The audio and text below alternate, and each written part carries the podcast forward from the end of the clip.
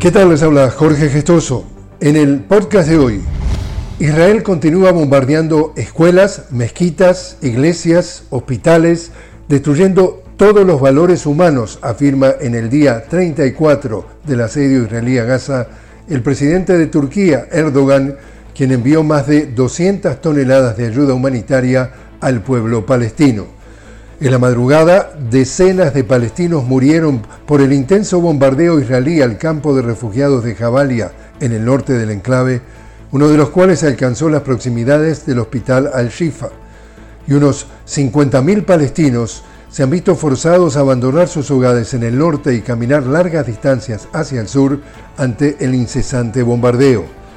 Los ataques israelíes a la ciudad de Gaza se intensifican y las brigadas Al-Qassam afirman que están confrontando a las fuerzas israelíes en su intento de avanzar al interior de la capital del enclave. La cifra de palestinos muertos desde el 7 de octubre ya se acerca a los 11.000.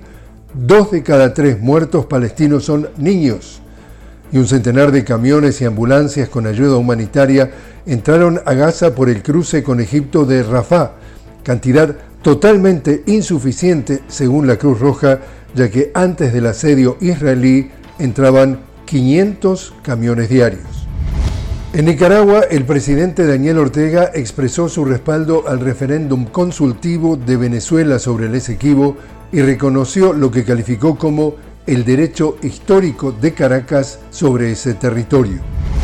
Y Cuba celebra la edición 39 de la Feria Internacional de La Habana, la mayor cita comercial del país, primer encuentro internacional de jóvenes empresarios y emprendedores, una iniciativa integrada en la Feria Internacional de La Habana que se celebra hasta el 11 de noviembre en la capital cubana. Y así es como está el mundo.